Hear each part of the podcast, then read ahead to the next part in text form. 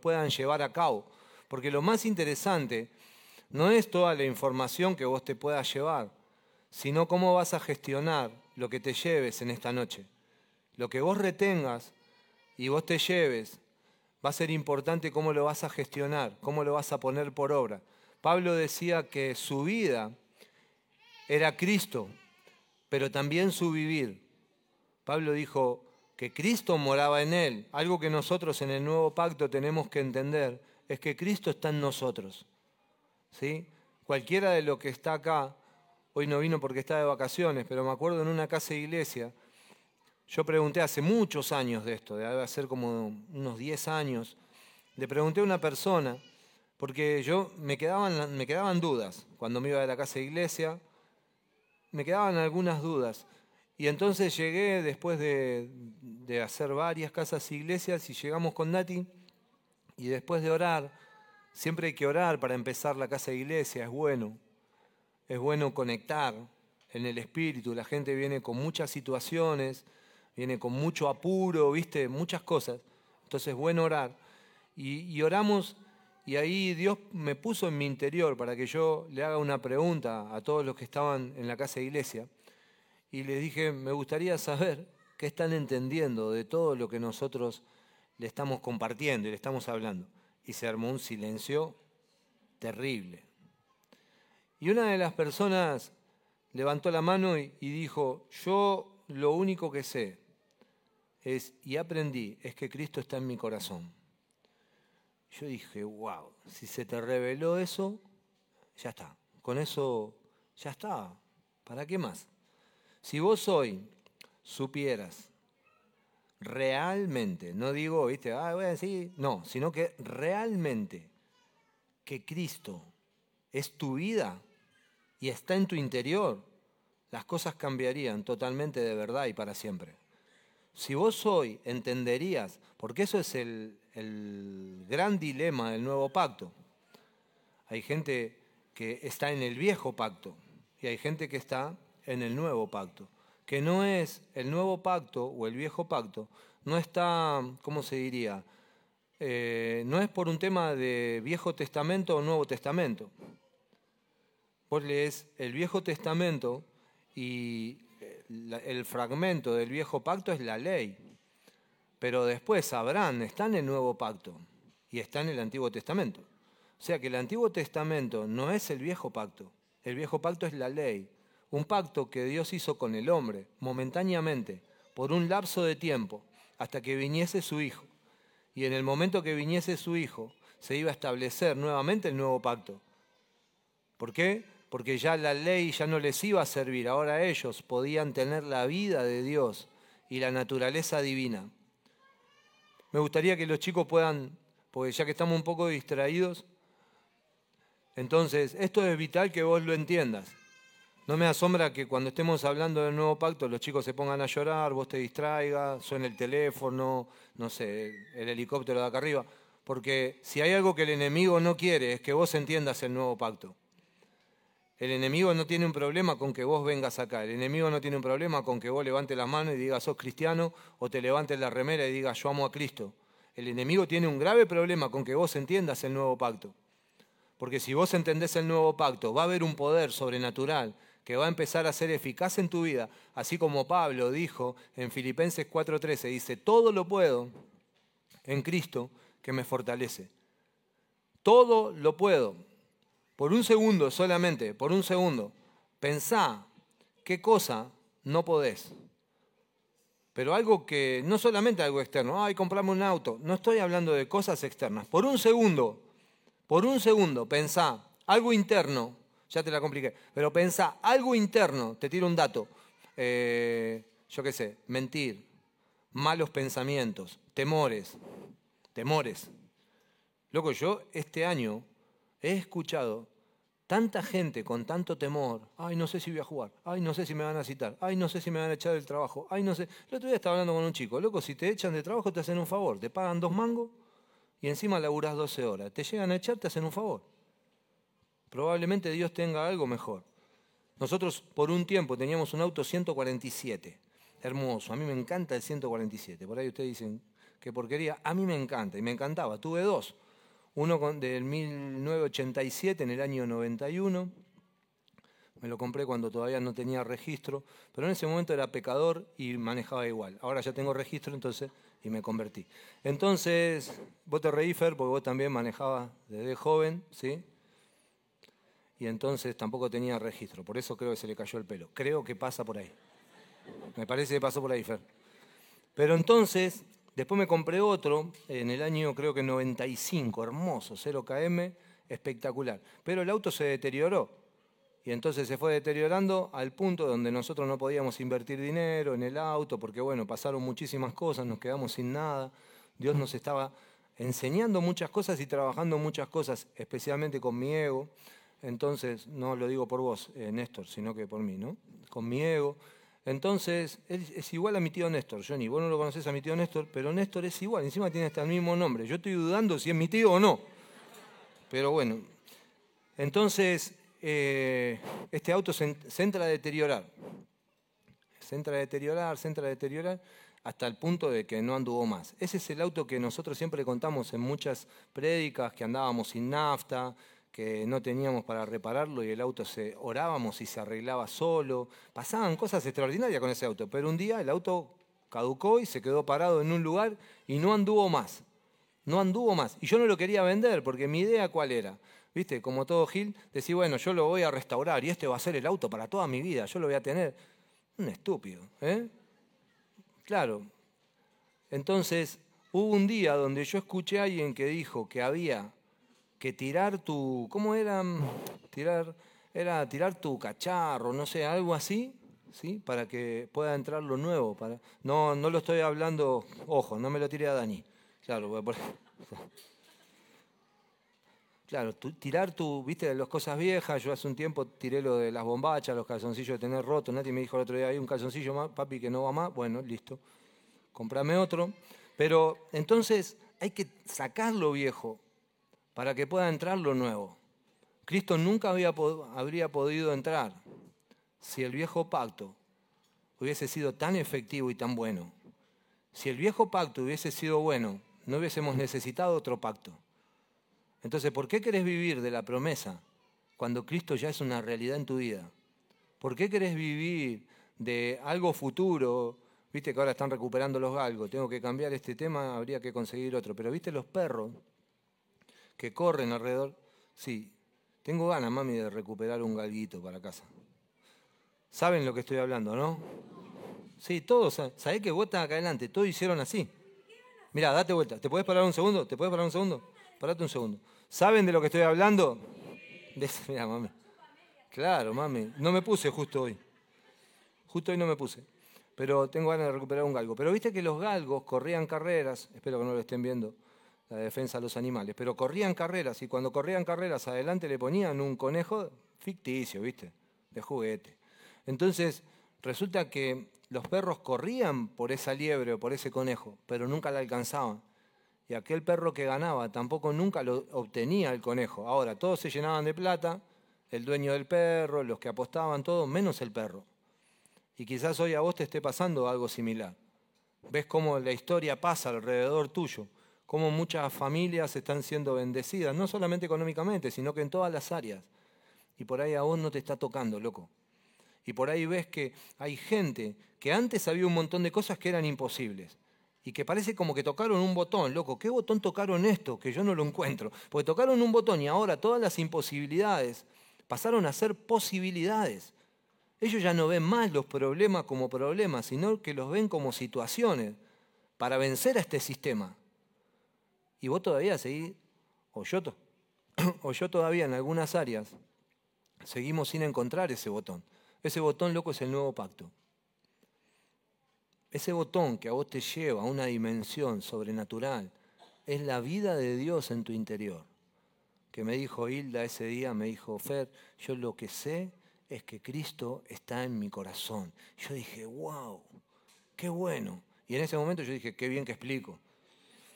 Pero esto no es algo que pueda entrar por una explicación, Matías. Levanta tu mano derecha, Matías. Qué bueno que sepas cuál es la mano derecha, me encanta. Entonces, si, si se le revela cuál es la mano derecha, también se le puede revelar que Cristo está en su corazón. Entonces, nosotros necesitamos en este tiempo buscar en la palabra, ver en los tipos y sombras, para poder ver de lo que estamos hablando con el nuevo pacto. Y hay una palabra que impacta mi corazón, porque yo quiero que veamos en estos meses. ¿Qué pasó, Saúl? ¿Quién fue, Cristian? ¿Estás bien, Cris? ¿Está bien? Que no se nos vaya, ¿eh? porque si no vamos a tener que hacer como Eutico, orar para, que se, para resucitarlo. Entonces, vamos a preguntar de vuelta. ¿Está bien, Cris? Listo, está tomando agua. Vamos. Entonces, eh, queremos, queríamos ver Elías y Eliseo. Yo quiero trabajar con Eliseo, la verdad. Pero me veo en la obligación de tirar algunas cositas de Elías. ¿Estás bien, Adolfo? Muy bien, me encanta que estés bien. Está activo. Yo nunca lo había visto sin el barbijo. Me pensé que eras más feo, Adolfo. Pero qué bueno que Dios te bendijo. Claro, ¿viste? Porque con el barbijo vos te puedes llevar un chasco. ¿Está claro? Entonces vos, bueno, no importa, otro tema, para los que están de novio. Pero entonces, eh, voy a estar trabajando en Primera de Reyes capítulo 18. Yo quiero, Martín, ir al liceo, pero necesito pasar por Elías y ver algunas cosas de Elías y que en este momento vos ya improntes en tu mente. ¿Vas a llevar a la nena o vas vos y fingís que llevas a la nena? Las dos cosas, muy bien, las dos cosas. Me gusta la honestidad, eso es bueno. Entonces, eh, pero tendrías que ayudarlo, porque ¿cómo hace con la nena en el baño?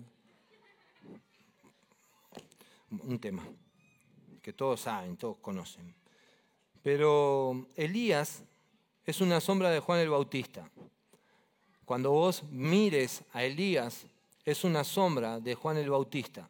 Cuando vos leas y vos veas en la Biblia, vos te vas a dar cuenta que hay mucha similitud, por eso son tipos, sombras y figuras. Cuando vos estás mirando a Elías, vos vas a ver que tiene una relación tan directa con Juan el Bautista. Por ejemplo, Elías, si había algo que estaba predicando, era que el pueblo se vuelva a Dios, porque el pueblo se había alejado de Dios el rey Acab estaba haciendo de las suyas. Y todos los reyes que vinieron antes también. Entonces estaban llevando al pueblo y lo estaban corriendo al pueblo de la economía divina. Lo estaban, viste como Matigal y Cami que se casaron y que recibieron la bendición y todo bien. Y hay muchos chicos que también se estuvieron casando ahora. Pero, por ejemplo, Acab, en ese caso que te decía, che, loco, no hace falta que te cases, no pasa nada. Mentira, ¿eh? No existe esto. Y entonces estaba llevando al pueblo de Dios al, camino contrario, es como que los estaba moviendo de posición. Y entonces Elías estaba tratando de predicar en ese tiempo y demostrar a Dios. Hay una diferencia entre Elías y Eliseo. Elías quería como mostrar el poder que Dios tenía y preparar el camino para Eliseo. ¿Por qué? Porque Eliseo iba a caminar en esta vida divina. Es diferente mostrar algo de Dios que caminar en la vida divina. Es totalmente diferente. Porque vos podés predicarle a Dani. Levanta tu mano, Dani. Muy bien. ¿Te bañaste? Sí. Bueno. Entonces, Dani, y yo puedo hablarte de Dios. Che, sabés que Dios es un capo, Dios es poderoso, Dios es fuerte. Y eso es lo que vino a hacer Elías, lo que vino a hacer Juan el Bautista. Pero diferente es lo que hizo Eliseo y lo quiso Jesús. Ellos mostraron un vivir en gracia, ellos mostraron un vivir con el poder de Dios. Por eso Gálatas 2.20 dice que Pablo dice, en este caso dice que Cristo vive en su interior, pero en Filipenses 1.21 dice que su vivir es Cristo. A mí esto me impacta, porque quizás todavía a nosotros nos falta este segundo paso. Todos, o por ahí una parte de todos nosotros, hemos entendido que Cristo está en nuestro interior, pero ahora no hemos podido ser operativos en esta vida. Entonces hay cosas que te frustran, hay cosas que te ponen mal, hay cosas que te ponen triste, hay cosas que te, te levantás pum para arriba, a los dos minutos estás deprimido otra vez. Hay un tema muy fuerte, y yo quiero decirlo para que vos no te sientas ajeno. Hay iones que son espíritus preponderantes, el ayón, es un espíritu preponderante de la era. Hay un espíritu en este tiempo, no sé si te has topado con gente así, de suicidios. de depresión, de gente que se encierra en su casa. El otro día un chico me llama a su mamá, urgente, desesperada, porque estaba con ataques de pánico, encerrado en la pieza. ¿Y, qué hicimos? Lo primero que hicimos fue llamarlo, invitarlo, vení, vamos, vení a casa, chao, se terminó. Y vino. A mí lo que me asombró es que estaba con ataques de pánico. Lo único que necesitaba esa persona era alguien que esté convencido de lo que porta. Y alguien que esté convencido de que con solamente una declaración esa persona puede salir de una situación crítica. Nos pasó una vez un muchacho, se llama Fernando también, como nosotros dos, ¿sí? Fernando eh, tenía más pelo que nosotros dos, y, más que vos también. Pero, y entonces, este Fernando llega una noche a nuestra casa, y yo ya lo conocía, porque un día habíamos ido a una reunión y él tenía ataques de pánico. Y estábamos adentro de la reunión, como está sentada Carmen al lado de Johnny, y él agarra y me dice al oído, yo digo, qué mimoso. Y no, pero lo que pasa es que tenía una situación. Entonces se acercó y me dice al oído, me dice, Fer, me siento mal. Y digo, bueno, sentate bien, acomódate. Me dice, no, no, me siento mal. Y empieza a respirar así como complicado. Y Nati estaba al lado mío, le digo, mami, lo voy a acompañar afuera a este chico que se siente mal. Y cuando me dice, me ahogo. Y cuando se empieza a ahogar, empieza a correr. Estaba re loco, estaba más quemado que yo. Eran como las 10 de la noche. Yo salí de la reunión, como estamos acá, todos sentados acá, y yo salí con el pibe y estuvimos corriendo, corrimos como 3 kilómetros, una locura. Hace más o menos, ¿cómo era tu nombre? ¿Cómo? Santi, igual que antes. Santi, entonces hace una cuenta, más o menos, yo corro, en ese momento lo correría 4.30, pero ponerle 5. 5. ¿Por cuántos kilómetros te dije? ¿Por 3? Como 15 minutos afuera de la reunión corriendo, llegué todo transpirado. Y el pibe me dice, se me pasó. Ahora, después yo me lo encuentro como dos años después, golpeando la puerta de mi casa con ataque de pánico. Y digo, yo hoy no corro, papi, ¿eh? Déjate de joder, hoy no. Pues era tarde. Me dice, Fer, hace como cinco días que no como. Y justo acá tenés que venir, que nosotros tenemos la comida justa. Pero, pero me dice, bueno, hace como cinco días que no como, estoy mal, que esto, que el otro. Estaba tomando una medicación y esa medicación no la consigo, no sé qué hacer. Digo, bueno, tranquilo, vení, sentate acá en casa. Se sentó y empezó ahí con los ataques de pánico. Y Nati, enloquecida, me dice, mi amor, se nos muere acá. Le digo, tranquila, tranquila que no pasa nada. Bueno, y el pibe me decía, me muero, me muero. Y nosotros dijimos, mira, lo único que yo puedo hacer por vos es orar. ¿Sí? Y nada más. Y yo no conozco otra medicación más que Cristo. Yo en ese momento creía de verdad. Y entonces le digo, vamos a orar. Y oramos y estaba peor, peor, el chamón peor, se tiró al piso, ¿te acuerdas? Se acostó en el piso, no sé, hacía flexiones, estaba quemadísimo. Menos mal que no dije el apellido. Pero, y entonces, digo, bueno, vamos a hacer una cosa, vamos a orar una vez más, porque yo creo en el poder de Dios. Y oramos y declaramos que él estaba sano para la gloria de Dios. Increíble, se comió dos platos de fideo el hijo de su madre. Increíble, se le pasó todo. Yo quiero despertarte porque hay un poder. Hay un poder cuando vos hablás, hay un poder cuando vos declarás. Ese es el vivir de Cristo. Ese es cuando vos mostrás algo diferente. Mira, me pasó un otro día, Jonte. ¿Conoces la calle Jonte? ¿Cuánto conoces la calle Jonte? Vos la conocés, Ariel, porque vos laburás. ¿La conocés o no? Muy bien, Jonte. Jonte y Segurola. En realidad no era Segurola, era eh, Chivilcoy. Vengo en bicicleta yo para ir a laburar. Ya muchos saben la historia, pero quiero contarte cómo funciona. Eh, vos sos la directora, entonces la directora tiene que saber esto.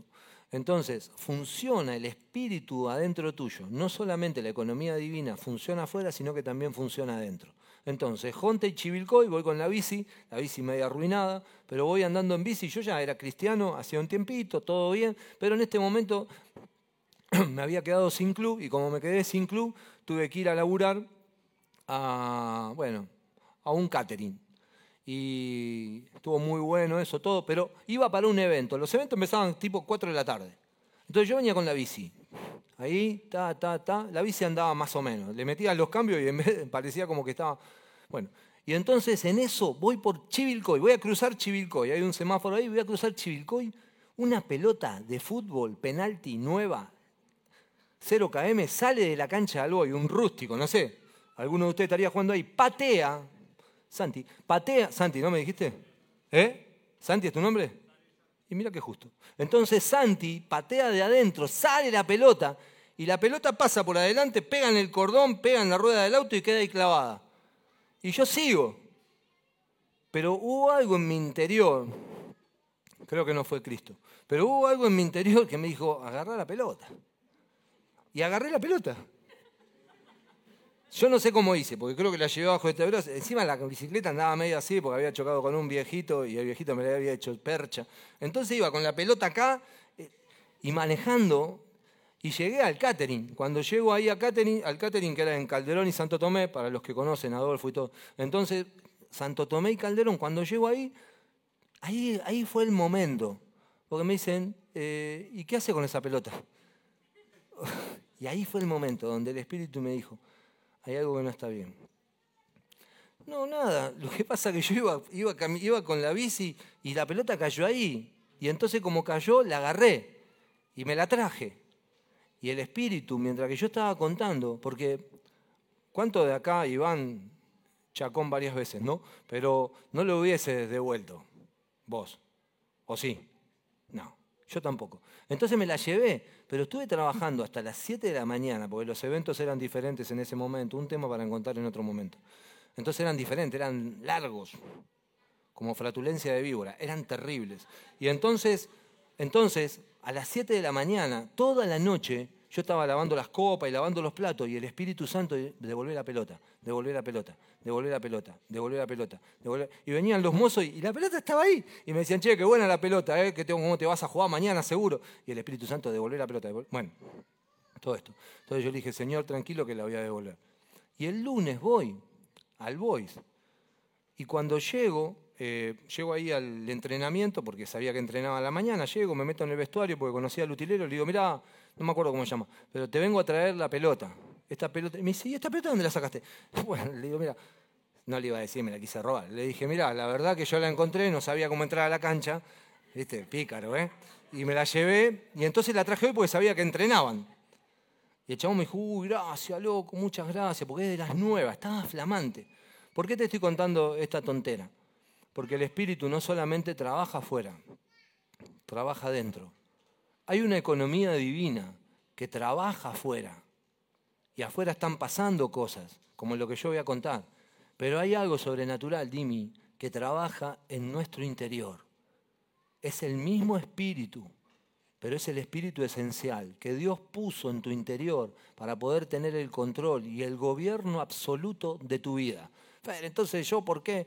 Y porque también necesita de la negación.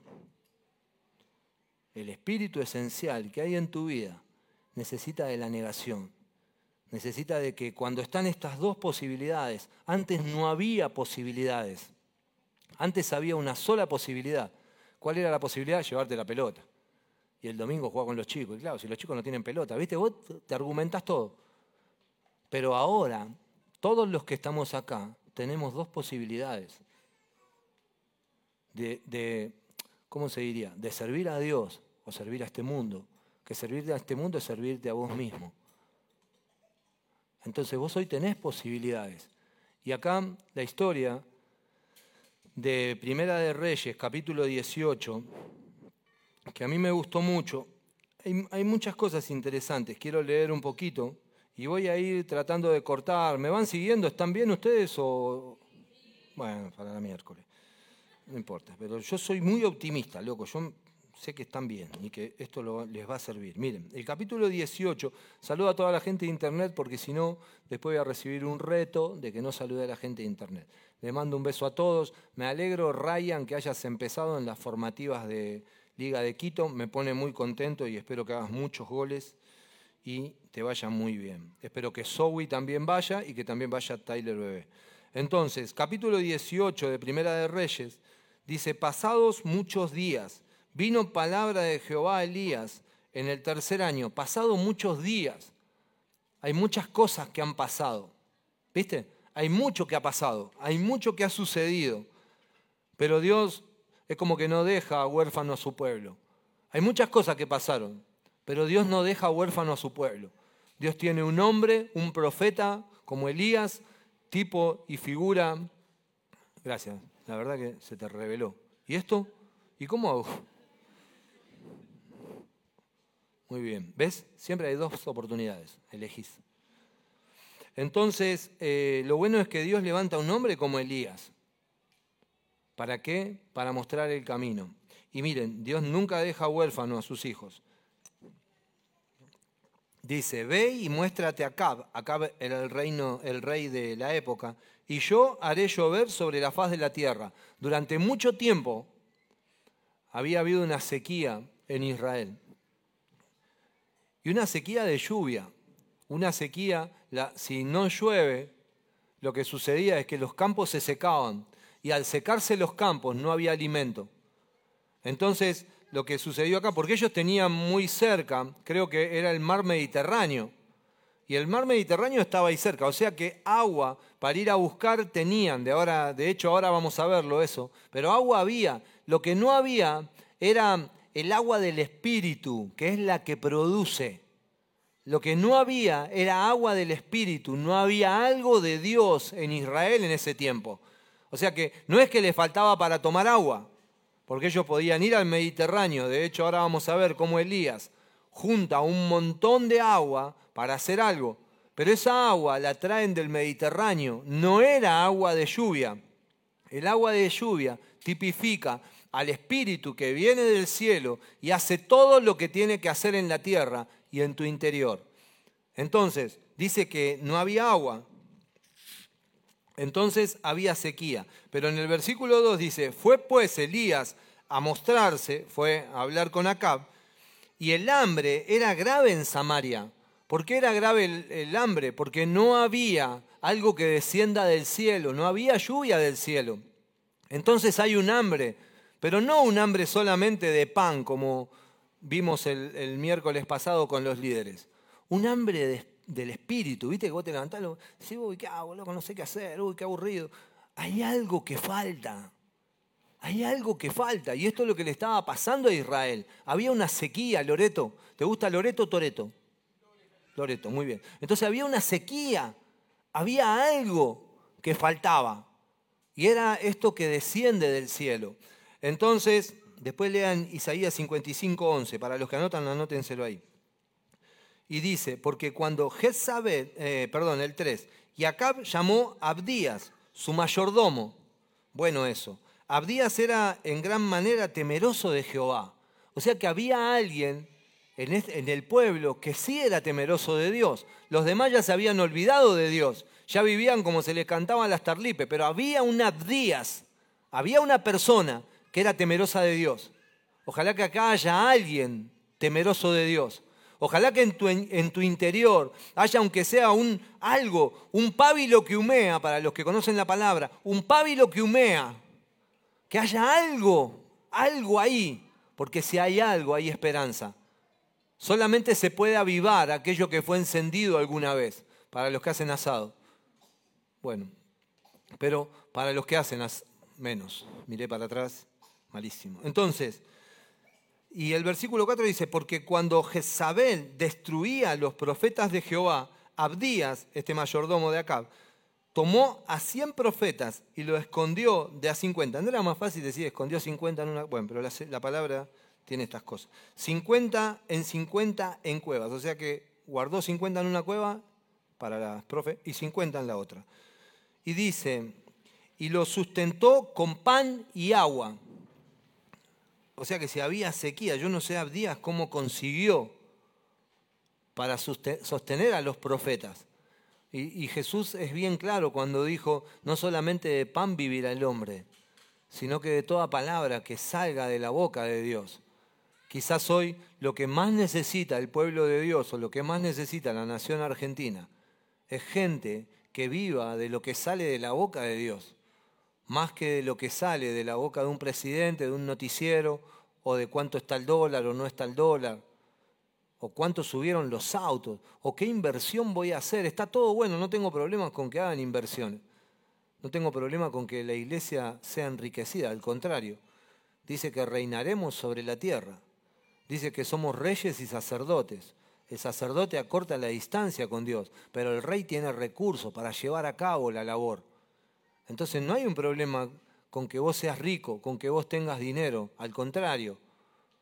Porque acá la gente, la verdad, en el mundo, la gente lo que hace es ver tu, ¿cómo se diría? Tu eficacia o ver cómo te va a vos de acuerdo a las posesiones que vos tenés. Aunque hay algo mucho más interesante que las posesiones, que es la posición que vos tenés.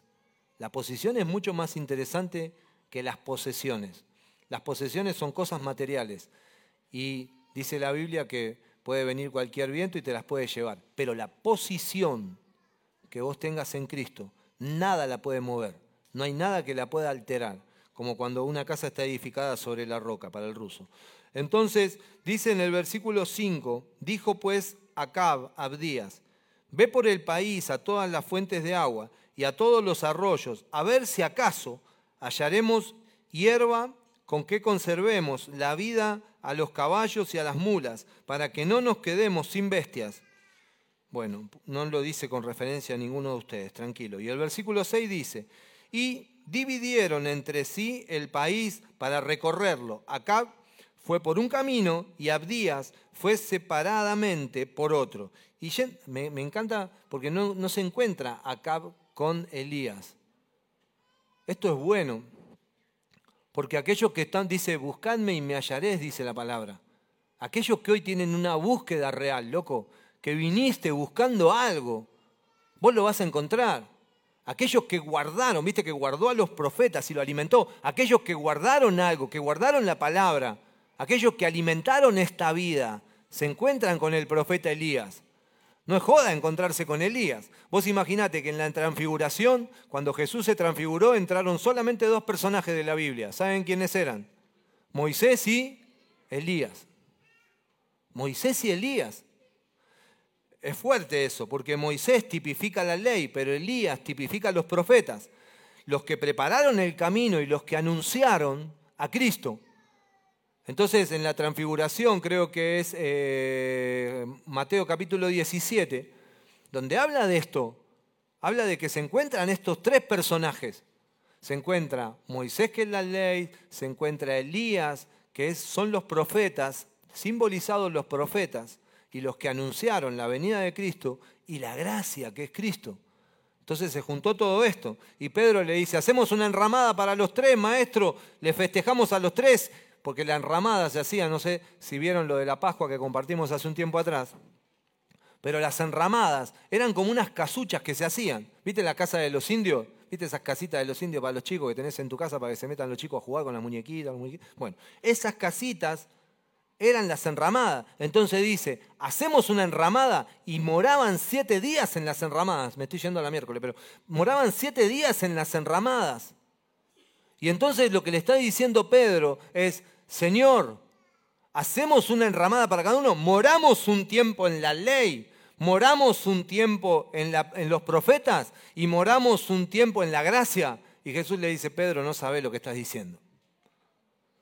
Y esto es lo que nos pasa a nosotros. Nosotros moramos un tiempo en la ley, moramos un tiempo en los profetas, moramos en, la ley, en que si yo hago, consigo. Moramos en los profetas, esperando que me caiga algo de arriba en algún momento. O loco, morá en la gracia, donde ya todo ha sido dado, donde con la muerte de Cristo se ha roto todo velo, ya no hay una división entre Padre y vos, hay una comunión, hay algo vital, hay una vida. Ahora vos podés expresar a, este Dios. Vos imaginate, Dios, el creador del universo, vino a morar en tu interior, loco. Yo no sé si, estoy viendo a alguno de ustedes, yo no sé si, si querría morar en alguno de ustedes. Ya estoy complicado con esto, imagínate con alguno de ustedes. Pero Dios dijo, se hizo hombre y se hizo espíritu vivificante para morar en tu interior. Vos imaginate si a, Lauti, ¿no? Lauti, a vos te dirían que mores en el cuerpo del ruso.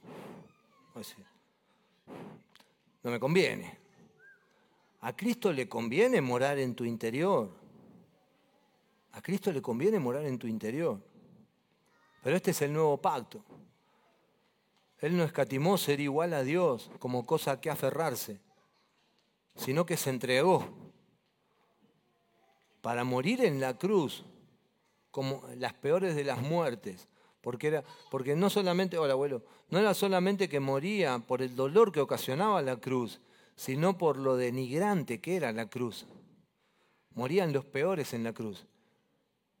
El rey del mundo, el, rey de, de todo el universo, el Dios que creó los cielos y la tierra. No sé si alguna vez lo pensaste de esto y no sé por qué me vine para este lado, pero sería bueno que lo medites. El rey de todo, loco, todo, todo, todo, todo. Dios muere en la cruz como el peor malhechor para poder ser espíritu vivificante y empezar primero a redimirte y vivir en tu interior. Es terrible, ¿eh? es fuerte. Porque es fuerte entender esto, no sé, es como que me quedo hasta sin palabras, sin recursos como para, para poder ahondar más. No importa, ¿se te cayó el mate? Sí, a mí al teléfono, bueno. Si era el mate era un tema, porque se cae la hierba, hay que barrer.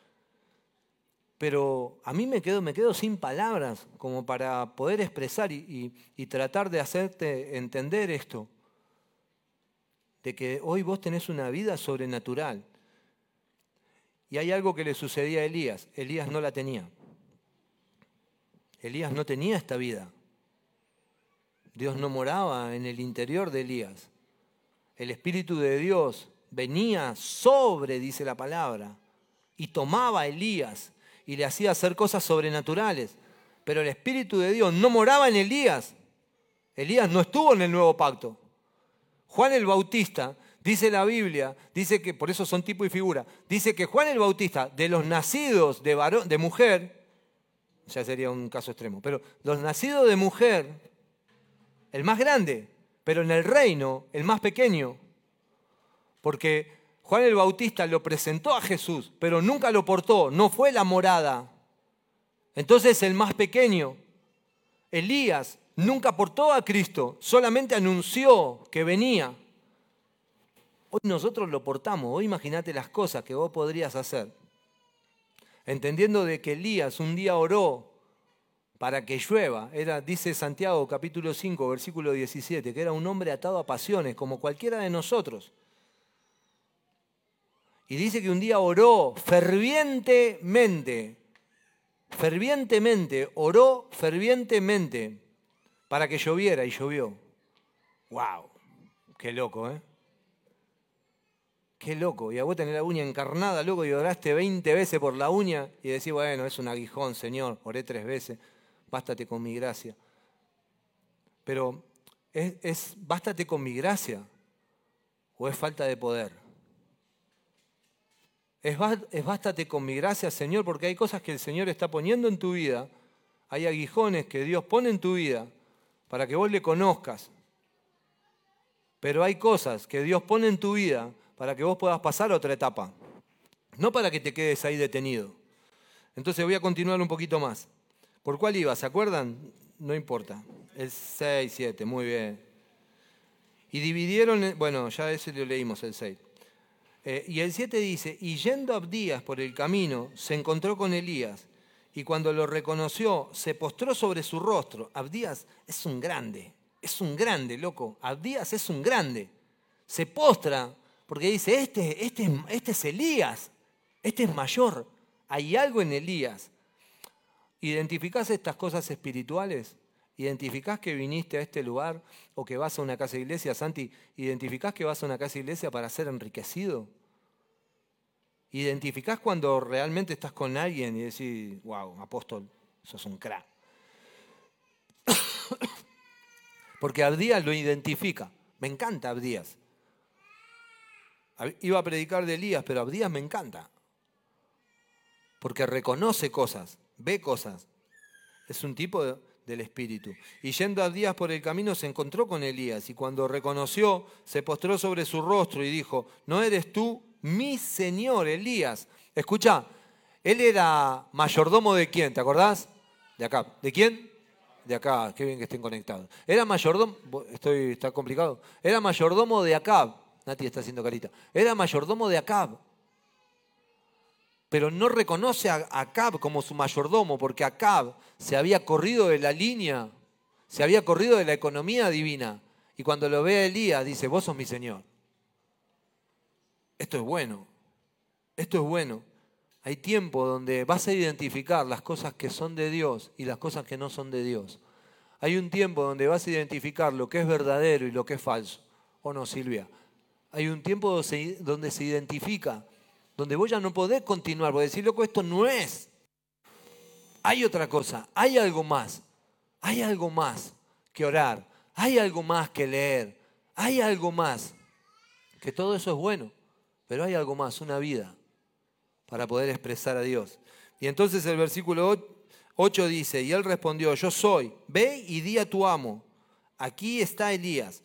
Pero él dijo, ¿en qué he pecado para que entregues a tu siervo en manos de Acab para que me mate. Porque si él iba le decía, encontré a Elías, pero Elías no va a venir, sino que me dijo que te diga que me encontró, lo iban a matar. Entonces él le dice, ¿qué, qué he hecho yo? ¿No te contaron, loco, que yo guardé a los 50, de 50 en cada cueva, para que Jezabel no los mate? ¿No te contaron eso? Y vos ahora me querés mandar de vuelta con Acab, que Acab está recaliente porque vos no aparecés, y entonces lo que va a hacer me va a matar. Y entonces Elías le dice, eh, acontecerá que luego, el 12, acontecerá que luego que yo me haya ido, el Espíritu de Jehová te llevará a donde yo no sepa. Y al venir yo a dar las buenas nuevas a Acab, al no hallarte, él me matará, y tu siervo teme a Jehová desde su juventud. ¿No ha sido dicho a mi Señor lo que hice cuando Jezabel mataba a los profetas de Jehová? Que escondí a cien varones de los profetas de Jehová, de cincuenta en cincuenta en cuevas, y los mantuve con pan y agua. Y ahora dices tú, ve, di a tu amo, aquí está Elías, para que él me mate. Y le dijo Elías, vive Jehová de los ejércitos, en cuya presencia estoy, que hoy me mostraré a él. Entonces Abdía fue a encontrarse con Acab y le dijo, le dio el aviso. Acab eh, y le dio el aviso. Y Acab vino a encontrarse con Elías. Cuando Acab vio a Elías, le dijo, ¿eres tú el que turbas a Israel? Él le dice a Elías, ¿eres tú el que turbas a Israel? Y respondió, yo no he turbado a Israel, sino tú y la casa de tu padre. Hay algo en tu interior que está atentando contra el plan divino tu ego, tu, no querer ir a la cruz, está atentando contra el propósito divino.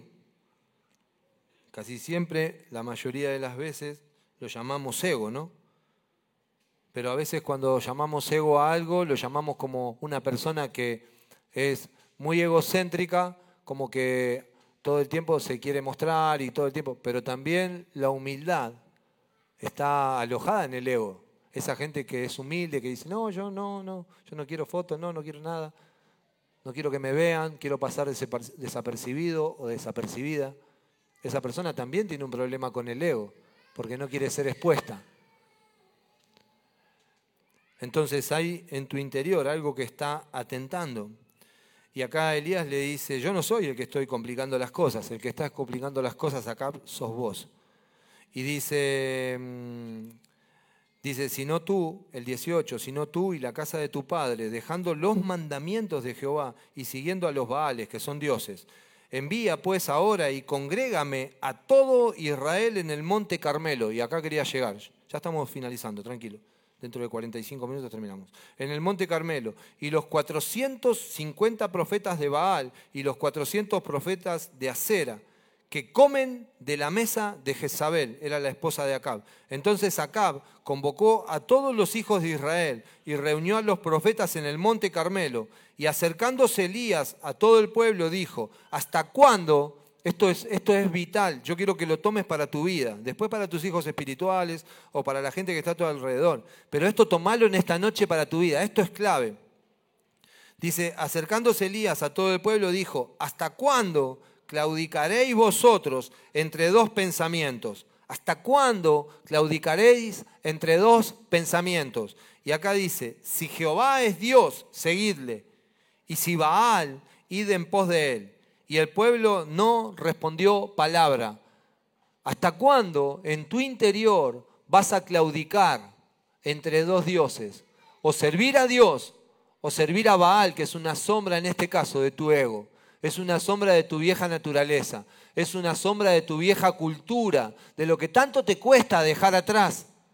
Entonces Dios dice, ¿hasta cuándo? En este caso Elías, que vos te podés ver reflejado también en Elías. Hoy yo puedo ser un Elías advirtiéndote estas cosas, pero también cuando vos tomes esta palabra, vos también sos un Elías para otra gente. ¿Por qué? Porque Elías anunció y preparó el camino para que llegue Eliseo, para que llegue Cristo a tu vida y para que Cristo empiece a vivir realmente en tu interior de una manera sobrenatural, de una manera que nunca vos te hubieses imaginado. María le dice al ángel Gabriel, papi, le dice, ¿cómo podrá acontecer esto de que Dios mande a su hijo y lo ponga en mi panza? Si yo no tuve relación con José, dicen eso, pero yo no hice nada con José. Entonces el ángel Gabriel le dice, no hay nada que sea imposible para Dios. Dice, el Espíritu de Dios te envolverá. Lucas 1.37 en adelante. Te envolverá y en tu vientre tendrás al santo ser. Algo sobrenatural. Entonces vos te estás preguntando por ahí, Adolfo, gente que se está preguntando, che, ¿tendré a Dios en mi corazón? Sí, está en tu corazón. Desde antes de la fundación del mundo que Dios te escogió y te dio por herencia a las naciones, loco. Ian, sería bueno que lo entiendas. Por eso andas errante, por eso no te querés levantar a la mañana. Porque es necesario que nosotros entendamos que el santo ser está en nuestro interior, loco. El tres veces santo está en tu interior. Y entonces vos también, a partir de ahora, Franco, sos un Elías. Vos sos Eliseo, pero también sos Elías. Porque le compartís a la gente y preparás el camino para que Cristo llegue. Y entonces lo que va a suceder acá, se los voy a contar para no aburrirlos. Lo que va a suceder en el Monte Carmelo es lo que está pasando en tu corazón y lo que está pasando en el corazón de mucha gente. Donde Elías le dice, a ver, vengan los 400 de Baal y los 450 de Acera. Armen un holocausto acá y armaron un holocausto acá. Yo una vez lo representé hace mucho tiempo. Espero que haya muerto ese sacrificio. Pero, y entonces estaba acá el de los 400 de acera y los 450 de Baal, no importa. El orden de los factores no altera el producto. Entonces estaba acá y Elías le dice, oren a sus dioses y yo voy a orar al mío. Y si cuando descienda fuego del cielo y consuma, si consume el holocausto de ustedes, Baal es Dios. Pero si consume el mío, Jehová va a ser Dios. Es fuerte. Esto está pasando en tu interior, pero también está pasando en el interior de tus compañeros del trabajo, está pasando en el interior de tu familia, está pasando en el interior de tus compañeros del club, está pasando en tu casa, en tu interior, pero también en el interior de ellos. Hay una claudicación. ¿Hasta, cuándo claudicaréis? Y lo único que está, que está esperando tu interior, la vida, es que se levante un Elías y anuncie el poder de Dios. Que se levante un Elías y diga, loco, tranquilo, no estás enfermo, estás sano, no tenés nada, tranquilo, pero me duele, tranquilo. Porque si crees y declaras lo que crees, dice el libro de Marcos 11:28, lo que crees te será hecho. Entonces hay poder en Elías, hay poder en tu interior. Y dice que estos empezaron a hacer cosas para que, para que empezaron a orar a sus dioses. Dice que hasta se cortaban y hacían pactos de sangre para que descienda fuego del cielo y no descendía. Y dice que pasado el mediodía, Elías le dijo, bueno, ¿por qué no gritan un poco más fuerte? Porque seguramente su Dios se quedó dormido y no los escucha. Vos no, decimos así nosotros, ¿o no? Tenés un quickie, ¿eh? Te viene un endemoniado y no sabe dónde meterte. te dicen no ores en las comidas, ¿viste? Cuando estamos en los clubes, a veces sucede, vos querés orar por... No, no, no se puede. No se puede, papi. No se puede orar, no como. Entonces, ¿cómo funciona? Elías entendía quién era. Era un enviado para preparar el camino. Entonces le dice, a ver, ¿por qué no gritan más fuerte? Ah, porque por ahí su Dios está dormido. Y dice que Elías entonces se puso a preparar su holocausto y puso piedras. Las piedras representan, y esto es bueno, porque la piedra representan algo divino. La piedra no es algo que alguien hace o forma como los ladrillos que hace Dani, sino que las piedras son algo divino y empieza a formar el holocausto con algo divino, no a criterio de lo que Elías pensaba, sino a criterio de lo que a Dios le agrada. Entonces agarra y pone las piedras y empieza a edificarlo. Y trae un, becerro, trae un buey y lo pone ahí arriba. Y trae, ¿qué más? Y, trae la leña, todo lo que a Dios dice, uy, esto es bueno. El libro de Ageo dice, extender los sitios, edificar mi, tienda, traer madera. La madera tipifica la muerte, pero también tipifica la oración en muchos momentos tipifica tu relación o tu comunión, mejor dicho, con Dios. Entonces dice que pone madera y pone todo. Y en eso agarra y le dice a la gente, bueno, vamos a hacer otra cosa, le dice a los muchachos, a estos de Baal, le dice, ¿por qué no tiramos un poco de agua? Ahora no me acuerdo específicamente la cantidad de agua, pero era un montón. Es loco por lo que yo les decía, porque estaban en sequía. Pero dice que tiraron tanto agua, tanta agua, para que, y Elías se aseguraba de que mojen mucho, de hecho hizo toda una zanja alrededor, porque él quería que la victoria sea de Dios y que ellos no piensen que fue por un hombre que sucedió esto. Y entonces dice que clamó Elías a Dios, y cuando clamó Elías a Dios, descendió fuego del cielo y consumió todo el holocausto. Y esto a mí me impactó, porque el fuego de Dios, el juicio de Dios, no viene a tu vida para liquidarte, sino el juicio de Dios viene a tu vida para manifestar a Dios a través de tu vida. Porque ellos no creyeron en Elías, ellos creyeron en Dios. Ellos, la gente no va a creer en vos, la gente va a creer en el Dios que vos portás y que te da poder para hacer las cosas. Ellos dijeron, Jehová es nuestro Dios cuando terminó todo esto, pero no dijeron, Elías es nuestro Dios. Dijeron, ahora reconocemos que hay un profeta de Dios acá en la tierra. Yo quiero despertar como una sensación en tu interior para lo que viene este año. ¿Sabes por qué? Porque vos sos un Elías, pero también sos un Eliseo.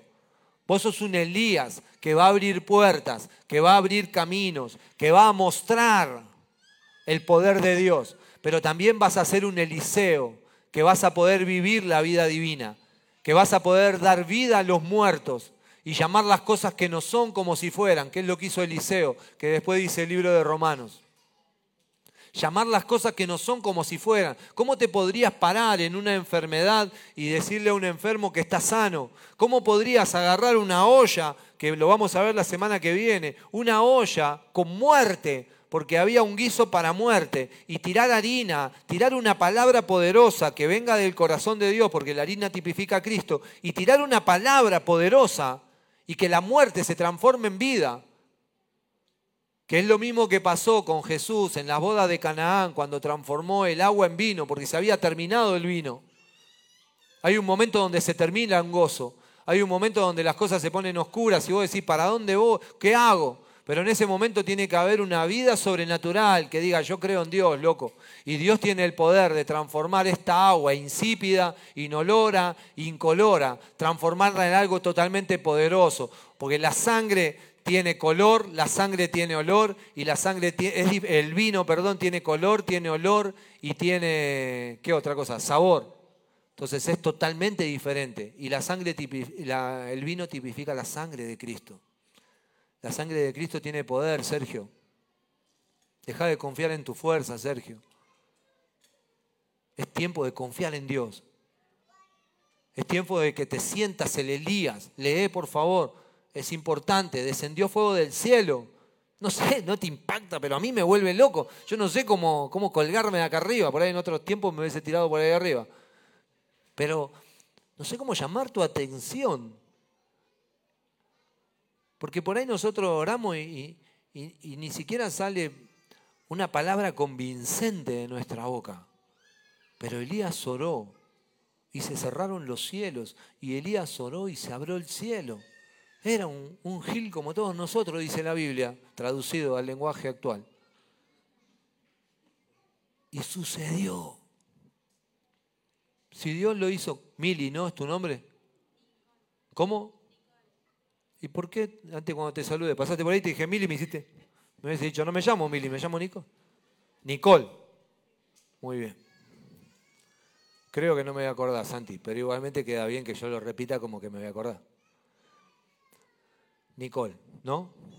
¿Viste? Entonces, lean, porque vamos a seguir eh, trabajando con esta palabra. Yo quiero orar, porque yo creo que cuando yo oro, y va a parecer re pedante, pero cuando yo oro pasan cosas. Y yo quiero orar, ¿sabes por qué? Porque hay un 50% de la gente que está en este lugar que está decepcionada porque están buscando algo de Cristo que no es. Están buscando los panes y los peces. Pero Cristo no vino a tu vida para darte panes y peces. Cristo vino a tu vida para Él ser el pan. Cristo vino a tu vida para alimentarte y para que vos hoy estés como elevado a todas las situaciones que estás pasando, Dani. Los músculos no te dolían, ¿no, Dani? Dani fue el que dijo que estaba... Claro, la vez pasada me dijo, me duelen los músculos. ¿Cuáles, Dani?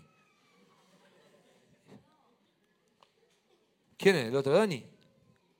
¿Quién es Dani el que le duele? Ah, Dani. Bueno, también, ¿eh? los músculos no te duelen a vos tampoco. Déjate en broma. Vos no tenés un pelo de tonto tampoco. Claro, yo estuve ahí, ya sé lo que Tranquilo. Claro, porque yo cuando antes eh, me pelaba o era pelado, un día Nati me dice, vamos, claro, me pelaba. Entonces, estábamos en, ¿cómo se llama? En Cuenca. Le digo, mami, si vamos ahí, porque, viste, había un show de unos muchachos que estaban haciendo un show. Le digo, quedémonos de lejos, para mí me gustaba el show, estaba bueno. ¿Estás bien, Leguizamón? Sí, pues no quiero salir. ¿Estás bien, Ezequiel? ¿Estás aburrido? A mí me suele pasar también, tranquilo. Y entonces eh, estábamos ahí en Cuenca y el show estaba bueno, a mí me estaba gustando el show. Pero digo, mami, si nos acercamos, me van a agarrar para el hueveo seguro a mí. Sí, siempre, porque no sé, me ven, tengo algo, yo me doy cuenta, pero, pero igual, digo, mami, mantengámonos a distancia, porque de acá por ahí, viste, yo paso desapercibido, todo, pero si nos acercamos, me, dice, no, dale, vamos, quiero ver, quiero. Uy, mami, no, dale, que viste, como Olivia. Digo, no, Oli, quédate, no, vamos. Y llegamos ahí, me senté, pero ni me senté, Fer, a vos también te pasa, pero ni me senté. Y cuando voy a apoyar la cola así, que había un cosito ahí, ¿ves? El pelado que está, oh, digo, viste, chao. Y ahí me entraron a joder. Digo, mami, vamos, porque, claro me daba una bronca y digo, a ver si oro por todo esto y cae fuego del cielo. Y... Entonces digo, no, mejor no. Hubo un momento donde los fariseos y, los doctos de la ley y los, complicados, como algunos de ustedes, estaban cayéndole a Jesús y estaban complicándole el camino a Jesús. Y Juan le dijo, dijo, Señor, ¿Quieres que hagamos descender fuego del cielo y que los consuma a todos? Y Jesús le dijo, vos no sabés lo que estás pidiendo. Vos no sabés lo que estás diciendo. Porque Jesús no vino para consumirnos a todos. Él vino para dar vida y vida en abundancia. Por eso Elías es una sombra de Juan el Bautista que trae un juicio. Pero Eliseo es una sombra de Cristo que viene a manifestar una vida. Todos nosotros hoy somos una manifestación de vida. Hoy cuando veas gente que por ahí todavía no accedió, todavía no llegó, no le caigas con un fuego consumidor, porque Cristo no vino a consumir a esa gente, Cristo vino a recobrarla para el propósito. O sea que en tu club, en tu trabajo, iba a decir en las escuelas, pero por ahí ya no van. En los lugares donde vos, tu vecino, a mí me golpeaba, me golpeaba la pared. Creo que no me está mirando. Pero me golpeaba la pared. Le digo, un día salí, le digo, papi, yo te pido por favor, estoy con mi nieta jugando al Shenga. Al Shenga, no es que estaba poniendo. Digo, papá, estoy jugando al Shenga con las nenas. Y vos me golpeás la pared. Yo lo único que te pido que no me golpee más la pared. Si no, vamos a hablar en otros términos. Eh, te la pensaste, ¿eh? No. Otro día llega Richard y Jerome. Era tarde, 3 de la, 5 de la mañana. O tarde o temprano, ¿está bien? Pues yo a veces me levanto 5 y media, 6. Entonces, estábamos hablando, papi, hablando, nada más, hablando. Y en eso el chabón. Digo, qué hijo de su madre, pero no puedo ni hablar en mi casa. ¿Viste ya?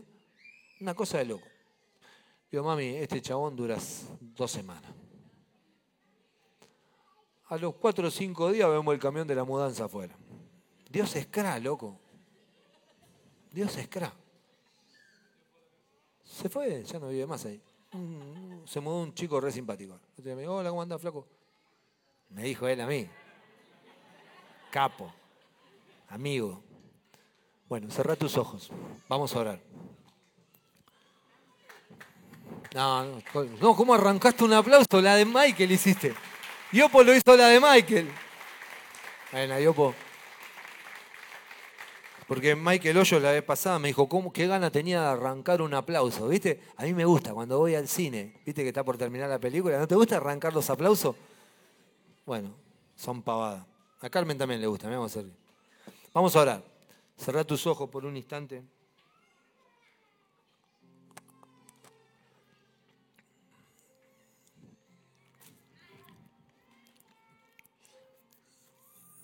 Comprendo que por ahí hubo muchas cosas que tocamos, muchas cosas que hablamos, pero también comprendo que es necesario que vos avances. Es necesario que vos no solamente te quedes con, con la figura, sino que pases a la realidad. Es necesario que vos conozcas la Biblia. Es necesario que te paseemos por la Biblia. Es necesario que citemos versículos bíblicos. Es necesario que vos te des cuenta que no es solamente letra, porque la letra mata, dice Pablo, pero el espíritu vivifica. Esto es una vida, loco. No, no, no es otra cosa que una vida. Y quiero que se te revele, quiero que Dios en esta noche haga algo, así como lo hizo en la cruz, que rompió el velo. Y que rompa el velo en esta noche y suceda algo sobrenatural para vos. Algo totalmente sobrenatural. Señor, así como lo hiciste conmigo, papá. Si hay algo que yo entiendo, que si lo hiciste conmigo, lo podés hacer con cualquiera de los que están en este lugar. Que si vos un día te revelaste, Señor, como el yo soy a mi vida, en la enfermedad, Señor, en la necesidad económica, en todas las áreas, también te podés revelar, Señor a cada uno de los que están en este lugar. Flaco Dios dice que, qué bueno cómo esperaste, Alan. Y como esperaste, yo tengo un premio preparado para vos. Qué bueno que hoy tus hijos espirituales estén acá, Alan. Que tu esposa esté acá. Qué bueno. Qué bueno. Qué bueno. Porque lo que Dios va a hacer no, no, es como que no lo has ni siquiera pensado. Y como te dije el otro día, te dije lo que pensaron, Dios te va a dar cien veces más, flaco. Aún lo que pensaron, cien veces más, flaco. Viste que por ahí pensaron, ay, por ahí flaquito juega. Cien veces más, flaco. De lo que pensaron, cien veces más de lo que te dijeron. Maxi Lara, Pedro le dijo, Señor, y a lo que lo dejamos todo por ti. Él le dijo, la vida eterna. Y cien veces más. La vida eterna y cien veces más. Ya con la vida eterna estamos al otro lado, pero Dios dice cien veces más. ¿Cómo se llama la mamá de Barbie? Susana. Muy bien, Susana. Llegaste recansada, pero Dios hoy renueva tu fuerza. Llegaste con los brazos bajos, pero Dios hoy los levanta con poder, con poder. Y eso que vos ves imposible, Dios dice, es posible para mí, yo lo puedo hacer. Déjame intervenir a mí, que yo lo quiero hacer. Sí, Señor. Anastasio dice Dios que lo dejes a Él obrar. Has intentado hacerlo también en tu fuerza, porque el nuevo pacto lo entendés a medias. Pero en este momento se rompe un velo y entendés que está todo consumado en Cristo y que uno solamente tiene que acceder a esas cosas, a esas riquezas. Hay algo que se te va a revelar, no es el hacer, es el ser. Se nos tiene que revelar el ser, Emma. Soy. No es que tengo que hacer para ser, sino que soy. Yo soy. Yo soy. La que se parece a mi mamá, ¿cómo se llama, Tatiana? Andrea. Muy bien, Andrea. Qué bueno que viniste, Andrea. Andrea, mira, vos le dijiste a Dios el otro día, cuando estabas orando, le dijiste, me parece que esto, Señor, no lo vas a poder hacer. Dios me dice que te diga que para Él no hay nada imposible, no hay cosa difícil para Dios, no hay cosa que no sea creada, que no la haya hecho Él. Entonces Él puede hacerlo todo nuevo.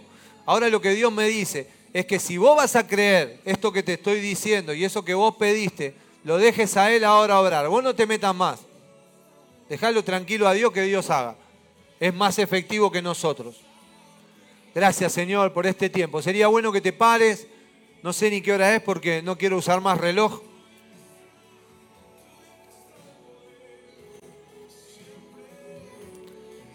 Sería bueno que tomes la mano del que está al lado. Y que sientas el poder del Espíritu en este momento. Quédate con los ojos cerrados. Toma la mano de los que están a tu costado y que sientas en este momento, como dije antes cuando estaba orando por lo que cumplieron los años, el poder que dice el Salmo 92.10, que Él te dará la fuerza del búfalo. El búfalo trabaja en manada y nosotros somos una manada, aunque parece pequeña, pero a Él le ha placido revelarnos el reino. Y viene un tiempo donde se va a revelar claramente y vas a ver en las escrituras la misma vida fluyendo de las escrituras, que no son letras, que no son vocales, que no tienen nada que ver con las consonantes, sino que es una vida que quiere ser expresada. Ramón, pensás que sabes mucho, pero Dios se te va a revelar como el yo soy, Ramón. Es un tiempo para que muchos de los que estamos en este lugar nos quedemos callados y abramos nuestro oído para escuchar. Nunca olvides que Dios te dio dos oídos y una sola boca. Es más importante lo que vos puedas escuchar en este tiempo para que vos recién después puedas hablar. Dice, creí, por lo cual habré. Viene un tiempo de oír y de oír la palabra de Dios, real y verdadera, no fábulas de vieja, como Pablo le dijo a Timoteo. La palabra real y verdadera, la lateia que subyace la sustancia. Gracias, papá, por este tiempo hermoso. Gracias. Me gustaría que dejes esta música, Colo, unos segundos más. Me gustaría que pasen los que van a ofrendar, pasen, se saluden, saludes a alguien, que se sienta un clima familiar en este momento. Tiene que ser algo sobrenatural, para que dos personas que no se conozcan se saluden. Es sobrenatural, loco. Hola, Romiña. Amén.